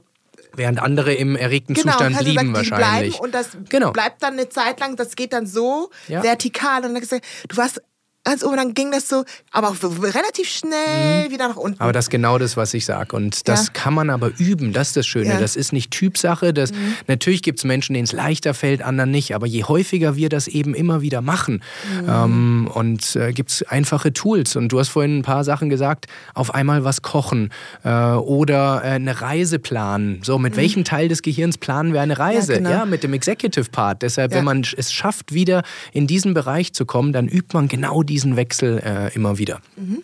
Stark. Richtig cool. Hab Spaß an diesem Gespräch. So, jetzt kommen wir zu einem ja, Thema, wo ja. deine äh, Augen wahrscheinlich noch mehr leuchten werden, äh, okay. als, als sie sowieso schon tun. Und das ist das ganze Thema Diversität und, und Inklusion. Ja. Da bist du eine sehr, sehr laute, im positiven Sinne einflussreiche Stimme in der mhm. Social-Media-Welt, auf LinkedIn äh, und ähm, es gibt verschiedene Bereiche ähm, von Diversität und Inklusion. Da werden wir gleich noch, ähm, durfte ich auch viel lernen in der Vorbereitung auf, auf dieses Gespräch. Du hast da auch eine Non-Profit-Organisation gegründet, äh, die wir jetzt ab und zu schon gehört haben, Joint, Joint Generations. ja. Und äh, du hast dazu ein Buch geschrieben, ähm, was in einer Woche, heute, wenn es äh, ausgestrahlt wird, also am 29. Februar, äh, wird mhm. es äh, veröffentlicht. Äh, Titel ist Du bist mehr als eine Zahl. Mhm. Und ähm, ich habe da schon reinlesen dürfte, äh, dur, reinlesen dürfen. So, und ja. bevor wir in die Inhalte kommen, möchte ich ein Thema, wir haben es im Vorgespräch schon kurz äh, gehabt, äh, rund um das Thema Diversität, Inklusion ansprechen, wo sich nach meiner Erfahrung die Gemüter immer wieder sehr erhitzen. Mhm. Und das ist am Gendern ob das jetzt gesprochen mit einer Kunstpause ist, ob das mit einem Sternchen oder Doppelpunkt oder wie auch immer ist. Ähm, ich selber probiere das seit ungefähr zwei Jahren in meinem Sprachgebrauch zu machen. Mhm. Es ging los, dass manche meiner Klienten, ähm, äh, bevor ich eine Keynote gehalten habe oder so, mich darum gebeten haben, weil sie gesagt haben, das ist Teil unserer Kultur. Wir würden es mhm. begrüßen, wenn du es machst. Mittlerweile stehe ich zu 100 Prozent dahinter und mache es auch in Videos, die ich einspreche, auch wenn mich niemand mhm. drum bittet. Mhm. Aber ich erlebe ja. immer wieder, Heute Morgen tatsächlich, als ich mich vorbereitet habe auf dieses Gespräch, kam wieder ein Alert, äh, YouTube, äh, super interessantes Video, aber dein Gendern nervt. Mhm. So, und das lese ich sehr, sehr oft, gerade auf YouTube. Weniger auf LinkedIn, aber äh, viel auf YouTube. Und meine Frage an dich, Irene, du bist ja da Profi, kann man äh, sagen. Ähm, warum ist es aus deiner Sicht so wichtig, dass wir das zur jetzigen Zeit tun? Erste Frage. Und die zweite, äh, was sagst du zu solchen Menschen, die sagen, dass dadurch unsere Sprache in Mitleidenschaft gezogen wird, dass die Grammatik nicht beachtet wird äh, und, und, und? Ja, also ich muss sagen, bei dem Thema bin ich auch so ein bisschen zwiespältig, ehrlich gesagt. Ähm, ich weiß noch, also am Anfang auch, äh, von mir erwarten die Leute noch mehr, dass ich diese Gendersprache benutze. Mhm. Aber ich bin auch so, ähm, also ich bin jetzt nicht böse, wenn jemand nicht das konsequent nutzt, weil wir sind einfach anders sozialisiert worden und wir müssen erstmal lernen, damit, damit umzugehen. Mhm. Aber ich habe auch, das sehe ich auch ganz oft, ähm, sieht man auch ähm, auf Amazon in Rezensionen, dass manche Leute einfach nur einen Stern geben, weil die gesagt haben, das tun sich nicht an mit diesen Sternchen etc. pp. Und ähm, man muss auch sagen, dass äh, Deutsch ist eine der es gibt eine andere Sprache, die das Problem hat mit Sternchen und Doppelpunkt? Wahrscheinlich nicht. Ne? Wahrscheinlich nicht, ne? So, und ähm, das ist ein, ich hätte es einfacher gefunden, wenn man einfach die Artikel geändert hätte, zum Beispiel, mhm. ja, als das zu machen.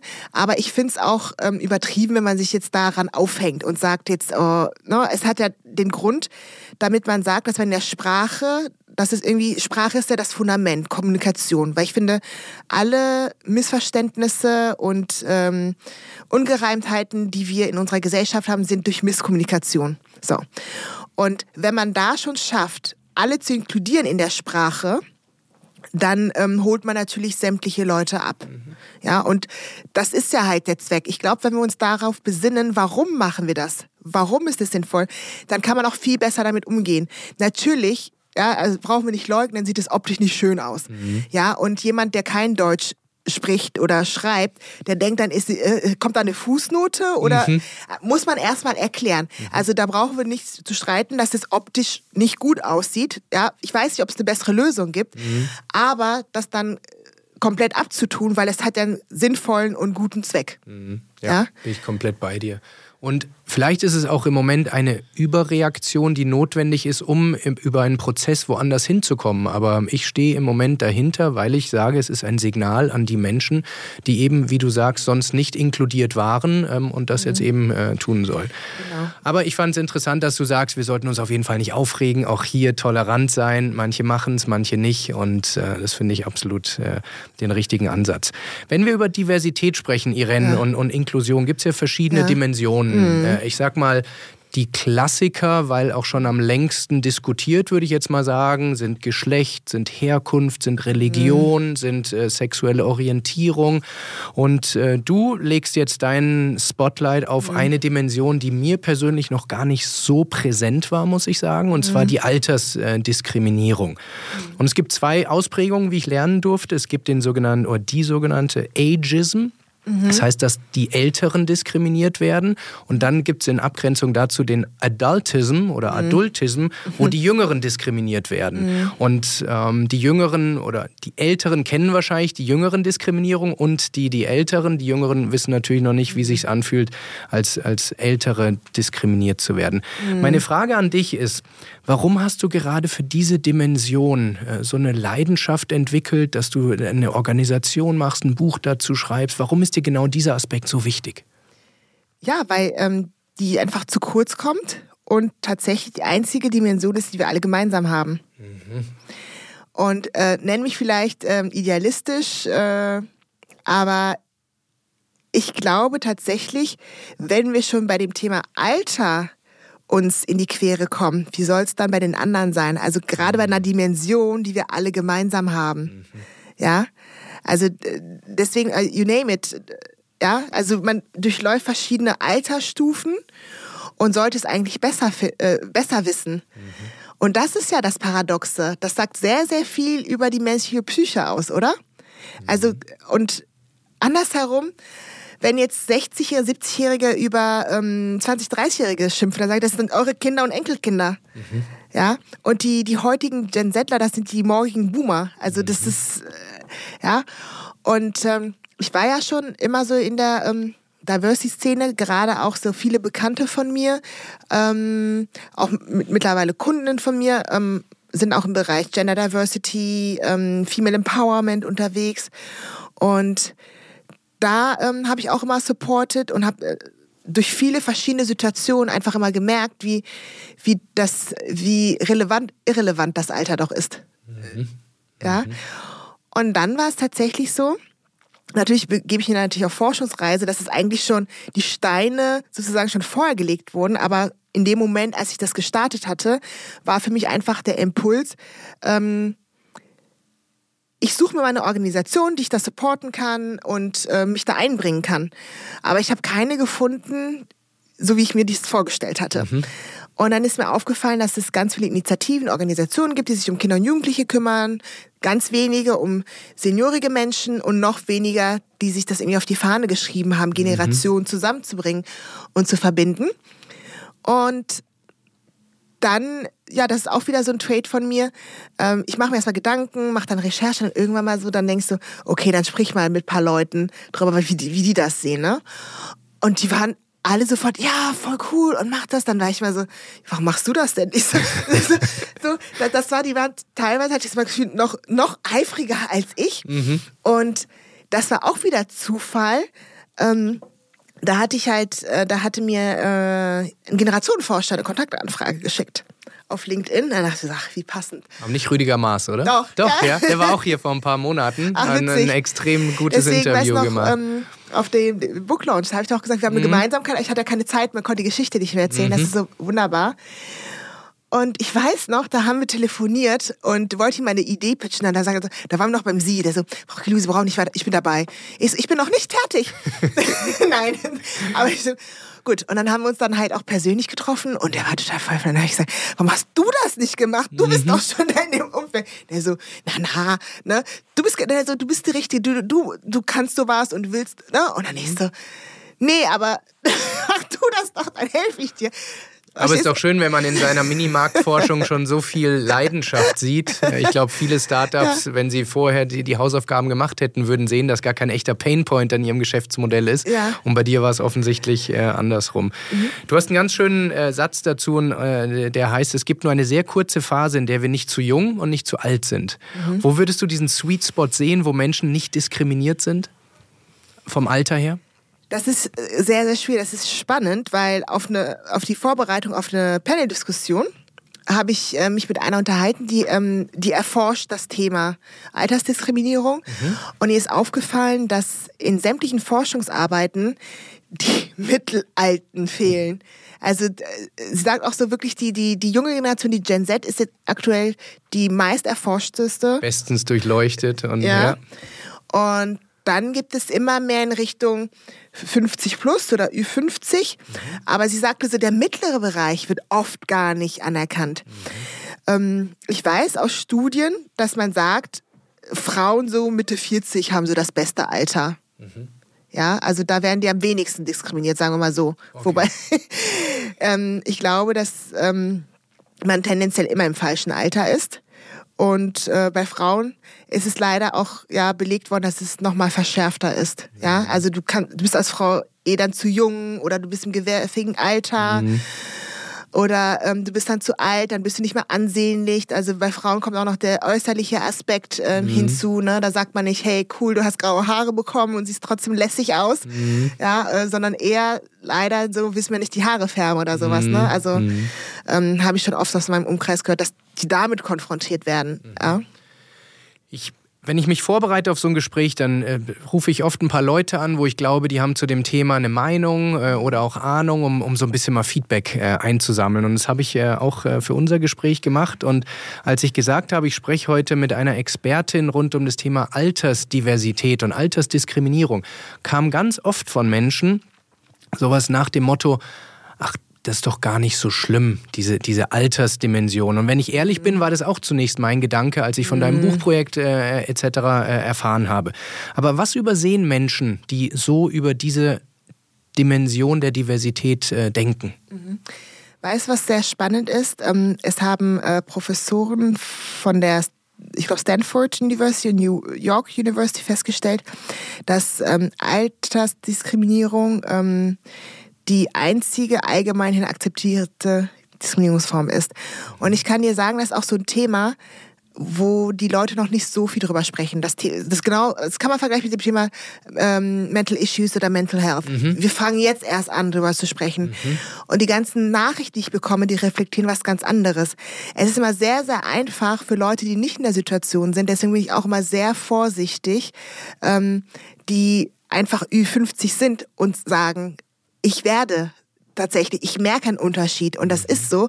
Und das ist dann immer sehr vermessen, wenn man selber nicht betroffen ist und dann sagen, nee, das gibt's nicht. Ja. Ähm, da bin ich auch immer ähm, sehr vorsichtig und das, du merkst es auch, die Leute sprechen langsam drüber, auch so mhm. die Kommentare unter meinen Beiträgen, dass sie sich einfach öffnen. Aber das Problem ist auch wieder, wie will ich das nachweisen? Mhm. Bei anderen Diskriminierungsarten ist es eher offensichtlich. Ne? Das kannst du eher hingehen und sagen, ja, ich bin jetzt körperlich beeinträchtigt, wurde benach oder als Frau benachteiligt. Ja. Aber geht jemand dahin, ich bin so und so alt und deswegen wurde ich diskriminiert. Mhm. Oder? Das ja, absolut. Ist, das, ist, das ist sehr schwierig. Auch das, was du in der Einleitung gesagt hast, dass die einzige Diskriminierungsform, die uns alle betrifft, mhm. ich glaube, das führt auch dazu, dass es eher auf die leichte Schulter genommen wird, weil man denkt, das ist ja gar keine echte Abgrenzung. Ich war auch mal jung, ich werde mal alt sein, es betrifft uns irgendwie alle. Und absolut. unter Diskriminierung, auch aus der Historie der anderen Dimensionen, wird noch ein, ein statisches Kriterium, glaube ich, stark gesehen, mhm. was eben die Menschen für ihr ganzes Leben entweder einschließt oder ausschließt. Mhm. Macht das Sinn? Absolut, absolut. Ja, und da ist auch unterschwellig was drin. Oftmals so, wenn ich irgendwie eingeladen werde zu einem Impulsvortrag oder so im Vorgespräch, da sagen die Führungspersonen, also ich glaube, bei uns ist es kein Problem, also reden Sie mal drüber, weil die irgendwie das spannend finden. Aber was da oft zu, äh, zutage kommt, das ist unglaublich. Mhm. Da öffnen sich auch die Mitarbeitenden, also die Führungskräfte immer so, äh, äh, ja, also ein Beispiel, ähm, da hat wirklich einer mal sich ausgelassen, hat gesagt, ja, ähm, ihr kümmert euch jetzt nur noch um die Jungen, die kriegen die ganzen Weiterbildungen, die ganzen mhm. Programme und diese ganzen ähm, ja, Branding-Geschichte, die ihr macht, die sind nur auf die ausgerichtet. Und dann wieder Recruiter, die dann äh, so im Workshop, da sind hunderte Leute, einfach sagen, es geht mir echt auf den Senkel, diese Gen Z, ja, also die kommen schön hin, wollen Sabbatical, die sollen erstmal arbeiten. Mhm. Und genauso äh, hatte ich auch gestern erst ein Gespräch mit zwei jungen Frauen. Ähm, die haben mir auch ganz vieles erzählt, wie die teilweise behandelt werden oder was denen nachgesagt wird. Ne? Die werden nicht ernst genommen und dann sind die noch im Diversity-Bereich noch mehr prone for discussion and ähm, bias dass sie, also das ist, das ist nicht ähm, ohne. Also selbst ich kann ja noch davon ähm, äh, Geschichten erzählen. Ne? Also das, das fängt bei Kleinigkeiten, vermeintlichen Kleinigkeiten an, wenn dir jemand suggeriert so, ja, ähm, mach das erstmal ein paar Jahre, dafür bist du noch viel zu jung oder Gedulde ähm, dich. Und solche Sachen, da fängt es ja schon an. Was mir auffällt ist, wenn man das gegen Junge sagt, dann ist es okay. Aber wenn junge Person jetzt sagen würde, hey, ähm, du alter Sack, du hast ja auch keine Ahnung, da, da würde man sagen, was mhm. nimmt sich die Person raus? Das darf mhm. sie nicht. Aber wieso dürfen das dann Ältere bei Jüngeren im Umkehrschluss machen? Ne? Mhm. Nee, also ich kann dir bestätigen, dass es, ne, sonst äh, würde ich mich nicht mit dem Thema widmen, weil dann hätte es ja keine Relevanz, ja.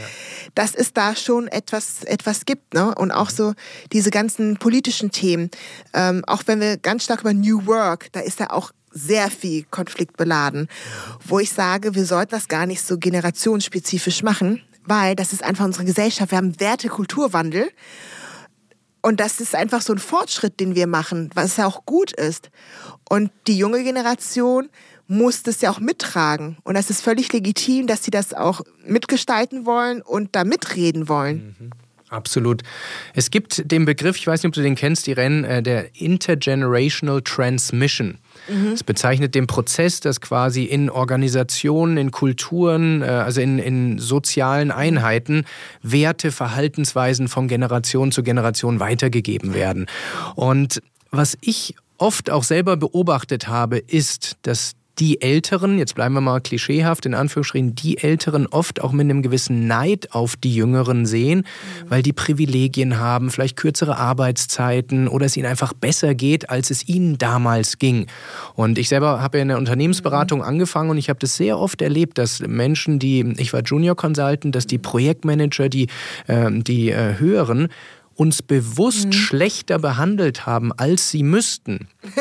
Du lachst, ja, aber ja. weil sie sagten, du musst doch einen Anreiz haben, auch mal Projektmanager zu werden. Und ich musste auch durch diese harte Schule ja, wie du damals. Ich musste auch. So, und ich glaube, dass das hört man oft und klingt wie ein Klischee, aber das ist ein Grund, warum Dinge sich langsamer verändern, als sie eigentlich könnten.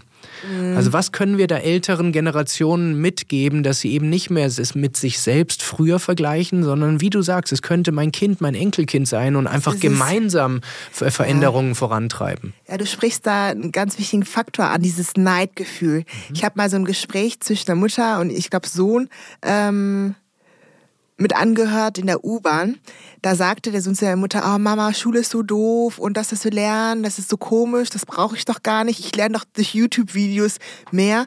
Und dann sagte die Mutter so, da musst du jetzt durch. Mussten wir auch alle. Mhm. Und dann hat er dann gesagt, ah, nee. Mama, ja, Mama, aber du, du fandst doch Schule auch doof. Und ich so, ja, aber ich konnte es auch nicht ändern. Und dann dachte ich mir so, wie kannst du deinem Kind sowas sagen? Du musst dann eigentlich auch ne, irgendwie irgendwas unternehmen oder doch sagen, hey, ähm, ich unterstütze dich, ich greife dir unter die Arme. Mhm. Auch so diese ganzen neuen Rahmenbedingungen, ne? Hybrid oder Remote arbeiten, selbst wenn unsere Eltern das nicht hatten. Aber warum können wir das nicht der neuen Generation gönnen?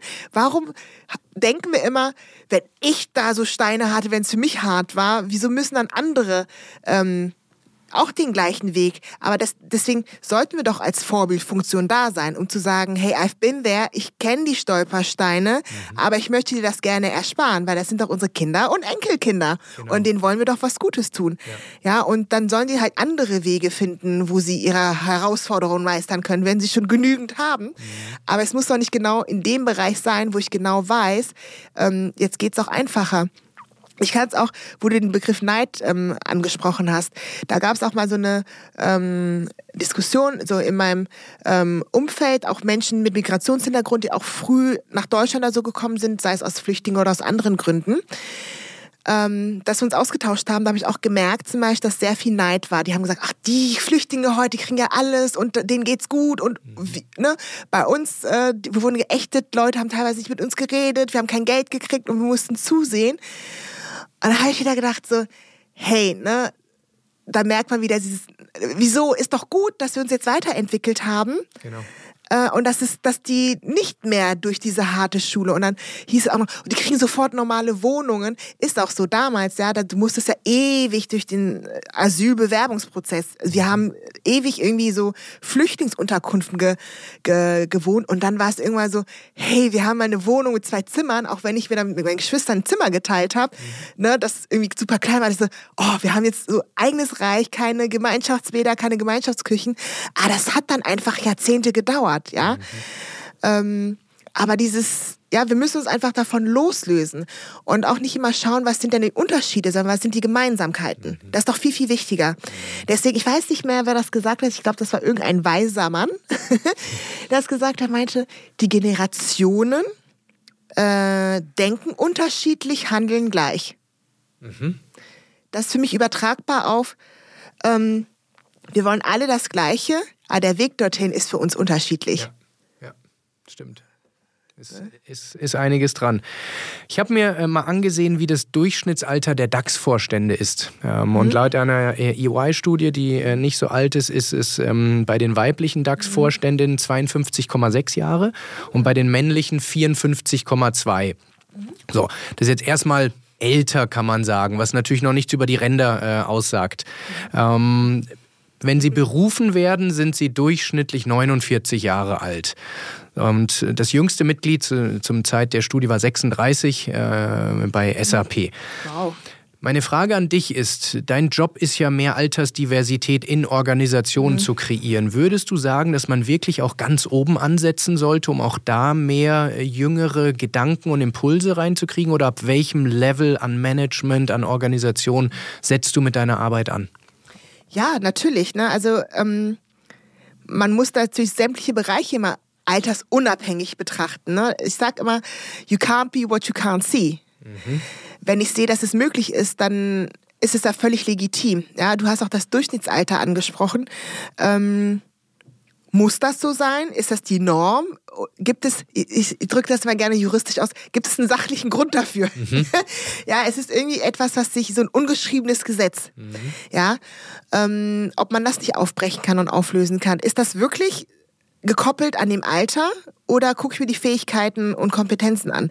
Ich befürchte sogar, es könnte auch wieder umschlagen in vielleicht einem Jahrzehnt, dass man sagt, ähm, dass man ab einem gewissen Alter gar nicht mehr irgendwo reinkommt. Mhm. Kann auch passieren, sich umschlagen. Mhm. Ja. Und ähm, das ist tatsächlich so, dass wir überall ansetzen müssen, ne? wenn wir mit den Leuten arbeiten. Wir gucken uns wirklich Bereiche an, wo Altersdiskriminierung auch wieder in beide Richtungen stattfinden könnte. Und dazu muss man sich einfach den gesamten Employee Lifecycle angucken. Das fängt beim Recruiting, bei Onboarding an. Und das Traurige ist in Unternehmen, dazwischen passiert nicht viel. Wir machen uns Gedanken über das Onboarding, Offboarding und das ist noch nicht mal richtig gut. Mhm. Aber das Allerwichtigste passiert ja in der Mitte mhm. einer Person. Mhm. Ja?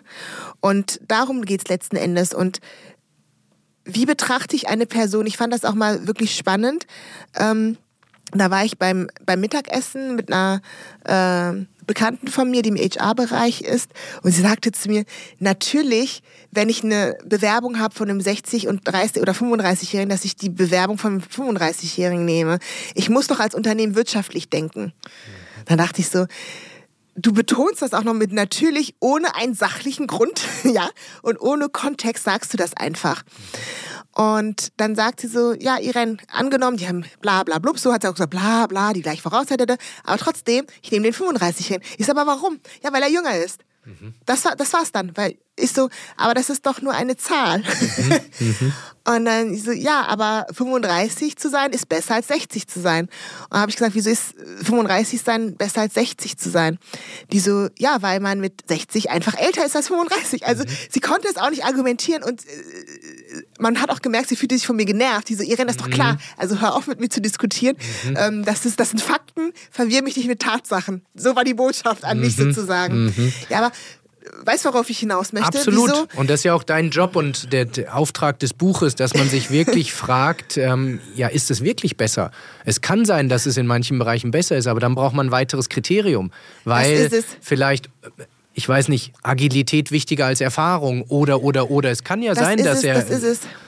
Aber es gibt auch viele Sachen, die man auch wieder ähm, ausräumen kann. Ne? Also zum Beispiel heißt natürlich, wenn ich älter werde, lerne ich langsamer. Es ist so, das haben Studien mhm. einfach bewiesen. Mhm. Aber es heißt nicht, dass ich schlechter lerne. Muss es auch nicht sein, ja, genauso. Lerngeschwindigkeit ist ja nicht das Kriterium. Mir kommt ja. jetzt, ohne dass ich die Fakten genau zitieren kann, aber es gibt Untersuchungen, ähm, die sagen, ältere Menschen, und es hat natürlich irgendwo ein Ende, aber reagieren im Straßenverkehr langsamer, treffen dann aber die bessere Entscheidung. Mhm. Mhm. Und das heißt, am Ende geht es ja darum, was passiert, welches Verhalten, nicht nur die Reaktionszeit. Und das kann man so ein bisschen auf das, was mhm. du gerade für den Joballtag geschildert hast. Eine ist, wie schnell lernt man? Ja, aber lernt mhm. man das Richtige? Hat man das richtige Fingerspitzengefühl? Also nur rennen, schnell rennen bringt ja nichts, wenn ja. die Richtung falsch ist. Absolut. Und das auch kein, für alle, die jetzt 35 sind, heißt nicht, dass wir nur die 60-Jährigen priorisieren sollten. Es geht nee, einfach nee. darum, dass wir weitere ja. Äh, Kriterien ergänzen, um dann vielleicht zu einer besseren Entscheidung zu kommen. Absolut. Und man kann auch nicht immer per se se sagen, ähm, dieses Alter ist genau richtig. Man muss aber den Kontext betrachten. Mhm. Das fand ich auch spannend, weil ähm, viele argumentieren ja immer, ab einem gewissen Alter hat man Erfahrungen. Aber Erfahrungen sind nur wertvoll, wenn ich die auch in dem Kontext brauche und genutzen kann. Mhm, stimmt. Ja, genauso. Und auch, die kann ein jüngerer Mensch schon mehr gesammelt haben in, absolut, in einer kurzen absolut. Zeit, wenn es für den Kontext relevant ja, ist. Genauso, wenn ich äh, junger äh, Mensch bin ähm, kann es natürlich auch sein, ähm, dass mein Wissen auch schnell obsolet wird. Das, was mhm. ich gerade aus der Uni gelernt habe, kann so schnell wieder obsolet werden. Also egal, was man heranzieht, man muss mal überlegen, macht es Sinn, immer das mit dem Alter zu koppeln oder doch nicht auf die Fähigkeiten, Kompetenzen und vor allen Dingen zu gucken, was brauche ich jetzt gerade? Mhm. Ja, und dann ist es mir egal, ob jemand 40, 20 oder 55 ist. Das muss dann einfach passen. Auch dieses Argument, ach, jemand, der alt ist, ist ja bald in Rente. Also ich kann jemanden, der 30 ist, einstellen, der ist nach zwei Jahren weg. Jemand, der 55 ist, ist aber noch zehn Jahre bei mir. Stimmt. Ja, es ist einfach nicht ganz so einfach, wie man äh, glaubt.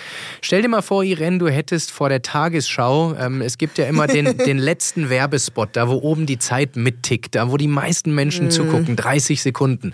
Wenn du den hättest, ähm, was würdest du der Nation zum Thema Altersdiversität äh, in diesem Werbespot mitgeben wollen? Wow. Ja, vergesst nicht, die Zukunft ist jung und alt und du bist mehr als eine Zahl. Und das Alter spielt sowas von keine Rolle. Und genau äh, die inhaltliche Unterfütterung äh, kann man in deinem Buch nachlesen. Ich durfte, wie gesagt, reinlesen und es ist eine klare Leseempfehlung. Gib uns doch noch mal kurz ein Indiz, für wen das Buch gemacht ist und für wen auch nicht. genau. Mm, tatsächlich ist es so, das hatte ich ja ne, hatten wir am Anfang gesagt, Alter betrifft ja jede Person. Und die, die, die, die Storyline des Buches, also das ist so, dass jedes Kapitel immer so anfängt, dass ich eine Situation erlebt habe, die hat mich irgendwie getriggert, irgendwie emotional was mit mir gemacht. Dann begebe ich mich in meinen stillen Kämmerlein und äh, schaue mir an, wie es ähm, der Forschungsstand, was sagt Wissenschaft dazu. Dann lade ich mir Expertinnen ein und tausche mich mit denen darüber aus. Im nächsten Schritt gehe ich da an, quasi an die Öffentlichkeit, also meine Bubble sozusagen, in Form von Fachbeiträgen, Artikeln und hole mir so die, die Stimmung, fange die Stimmung ein. Und am Ende schließt jedes Kapitel immer mit einer Übung oder so einem Training ab. Ne, dass wirklich ähm, jedes Individuum das Kapitel für sich selber reflektieren kann, nochmal in sich gehen kann, nochmal ähm, was mitnehmen, auch praktisch was umsetzen kann. Mhm. So. Und da ist auch so, so, so ein Button vorne auf dem Cover des Buches, da stand, steht drin äh, Playbook oder Actionbook für alle Generationen. Mhm. Ja, und tatsächlich, also ich, ich wünsche mir natürlich, also es passt überhaupt nicht so zu der Branding-Marketing-Strategie, ne? Also äh, eigentlich sollte es jeder lesen, jede Also nicht nur. HR-Verantwortliche, ähm, sondern Genau. wirklich Menschen, die aufgeklärt durch den Alltag gehen wollen Genau, und eben nicht genau. solchen Stereotypen äh. Ja, äh, verfallen wollen. Genau, es muss doch nicht mal jemand sein, der betroffen ist, sondern auch vielleicht ähm, ist es manchmal viel wertvoller, ähm, Menschen zu verstehen, in deren Lage man vielleicht nicht ist. Ja, das kann genauso sein, eine 20-Jährige, die sagt, ah, jetzt verstehe ich, jemand, der 50, 60 ist besser, weil das ist für die Person einfach so weit entfernt. Sie kann sich nicht vorstellen, dass sie morgen schon 60 ist. Genauso eine Person, die 60 ist, ja, ähm, hat es ganz schnell wieder vergessen, wie es war, als sie 20, 30 war. Und ja, ich würde mal sagen, jede Person, die nochmal ähm, das Thema, einerseits das Thema Alter für sich nochmal reflektieren, begreifen möchte und dann ähm, Personen, die wirklich auch beruflich im Umfeld damit zu tun haben. Ne? Wie gehe ich damit um? Was bedeutet das überhaupt für uns? Ne? Im beruflichen Kontext, aber auch als Gesellschaft. Ich habe gerade eine Aussage von einem sehr guten Freund, äh, der, wie ich finde, ein exzellenter Vater ist. Seine Töchter sind jetzt so äh, Ende Teenageralter, zwei, drei Jahre äh, versetzt. Und ich habe ihn mal gefragt, warum glaubt er, hat er so eine tolle Beziehung zu seinen, äh, zu seinen Mädels? Und er sagte, er weiß noch genau, wie, er, wie erwachsen er sich mit 16 gefühlt hat. Ja. Und so möchte er und behandelt Super. er seine Töchter. Das ist Ja. sein Erfolgsgeheimnis. Und das, wir haben jetzt einen fünf Monate alten Sohn, da ist noch ein bisschen äh, hin, aber das Ja. fand ich so stark, weil man tendiert natürlich mit mehr Erfahrung, mit ein paar äh, Jahren auf dem Buckel dazu, 16 als du bist ja noch ein Kind zu sehen. Aber wir Das alle wissen, wie, wie, wie wir uns mit 16 gefühlt haben. Das und so behandelt zu werden, wie man sich fühlt, ist, glaube ich, nicht nur in Eltern-Kind-Beziehungen, sondern im Umgang mit Mitmenschen ganz starkes, äh, ganz starke Formel äh, Ja. für, für ein schönes Miteinander. Ich finde das auch eine ganz tolle Fähigkeit, das kann auch nicht jeder. Selbst wenn, man denkt ja, ja, aber trotzdem, ich will ja nur das Beste und ist einfach nicht erwachsen. Ja. Ja. es gibt auch Erwachsene, die dann sagen so, oh, ich glaube, habe auch mit 17 gedacht, wie naiv war ich denn, anstatt zu denken, das war doch eigentlich schön, dass Ja, ich mich schon stimmt. so, ja, also dass die dann das einfach ähm, abtun. Ich frage auch oft gerne Führungskräfte, ähm, sind sie die Führungskraft, die sie sich mit 20 gewünscht hätten? Ja. Dass man darüber einfach mal reflektiert. Und da spielt natürlich Empathie eine ganz große Rolle. Ja, Ja. Und Ich habe noch eine letzte Frage, Ja. Irene, wenn wir jetzt nochmal eine Metaebene höher gehen. Und wenn du jetzt nochmal so auf dein bisheriges Leben zurückblickst und ähm, auf äh, die Auf und Abs deines Lebens Revue passieren lässt. Genau. Was ist daraus deine allerwichtigste Erkenntnis? Auf und Abs meines Lebens, das ist die wichtigste Erkenntnis für mich. Wow, das ist natürlich eine hochgradig philosophische Frage am Ende. Ähm, ja, dass ich am Ende des Tages das Leben leben möchte, was ich denke, dass es das Richtige für mich ist und nicht was andere denken, was richtig für mich wäre. Ja, also das ist auch witzig hier. Da muss ich wieder aufs Alter zu sprechen kommen. Aber je älter ich werde, das Gefühl ähm, habe ich, dass äh, ja die Gesellschaft irgendeine gewisse Erwartungshaltung mich hat, meine Familie oder sowas, dass man einfach sagt, hey, am Ende des Tages ist es mein Leben und äh, für niemand anderes lebe ich das am Ende de des Tages. Das fand ich auch mal schön, das hat meine Mutter immer früher zu mir gesagt. So zwei Sprüche, die mich auch geguidet haben, also eigentlich ganz viele, aber die fallen mir jetzt gerade zwei wieder ein. Ähm, sie hat immer gesagt, guck nur auf dich, guck nicht, was andere machen. Und es gibt so ein afrikanisches Sprichwort, also ich, ich krieg das auch nicht besser auf Deutsch hin, aber übersetzt heißt es, ihr seid nicht am gleichen Tag geboren. Das heißt so viel, nur weil es bei der Person klappt, dann klappt es nicht bei dir. Nur weil, ähm, ne? Hm, versteh's. Ja, okay, gut. Ich hoffe, die anderen verstehen Ja, ich verstehe, absolut. Irene, vielen, vielen Dank. Ich könnte Ja. noch stundenlang weiter quatschen. Ich wünsche dir jetzt erstmal ganz Ja. viel Erfolg für deinen Buchlaunch. Ich hoffe, dass ganz viele Menschen es lesen werden, Mhm. weil es hat einen Impact auf Menschen, auf unsere Gesellschaft. Deshalb Mhm. vielen, vielen Dank, dass du es geschrieben hast, dass du die Arbeit reingesteckt hast. Mhm. Äh, und äh, wir werden das Ganze auch verlinken, äh, Beiträge dazu schreiben, weil ich glaube, Mhm. ähm, dass die Welt eine bessere wird dadurch. Und ich würde mich freuen, äh, wenn wir uns in ein paar Monaten nur so äh, zu einem Update wiedersehen. Die Ja, Einladung gerne. steht. Oder in ein paar Wochen auch hier bei meinem Book Launch, ne? Auf jeden Fall. Vielen Dank für die Einladung. Mach's gut. Bis bald. Bis bald. Ich weiß nicht, wie es euch ging, aber ich bin immer noch total geflasht von dieser Power, dieser Energie äh, von äh, Irene. Ähm, Sie ist wirklich ein sehr, sehr inspirierendes Beispiel, wie man, egal wie es im Leben läuft, immer wieder auf das Positive fokussieren kann und wirklich die großen Ambitionen, Ziele, äh, Wünsche und Träume ähm, auch äh, realisieren kann. Ähm, ich wünsche für Ihr Buch alles, alles Gute und äh, wenn euch dieses Thema Altersdiversität interessiert, ich verlinke äh, zum Buch äh, in den Show Notes. Und wenn euch diese Episode gefallen hat, dann würde ich mich sehr freuen, wenn ihr auf Spotify und Apple eine bis zu fünf Sterne Bewertung hinterlasst und auch diesen Podcast ähm, abonniert. Wir haben kürzlich eine Analyse gemacht und gesehen, dass nur 25 Prozent der Menschen, die diesen Podcast regelmäßig hören, tatsächlich auch Abonnenten sind. Und die Logik ist, wie sie ist, je mehr Abonnenten wir wir haben, desto äh, größere und spannendere Gäste können wir einladen, desto besser ist die Audioqualität und, und die Videoqualität, desto besser ist einfach die Erfahrung des Auf- und Ab-Podcasts für euch. Deshalb, wenn ich euch um diesen Gefallen bitten darf, äh, klickt auf Folgen, auf Abonnieren. Äh, damit helft ihr uns, äh, dieses Format weiter zu entwickeln. Okay? Und ich würde mich freuen, wenn ihr nächsten Donnerstag zur neuen Episode wieder einschaltet. Bis dahin, Scrollt mal durch die alten Episoden, wenn ihr nicht genug kriegen könnt vom Auf und Ab Podcast. Und ich wünsche euch viel Vergnügen, genießt das eigene Auf und Ab eures Lebens.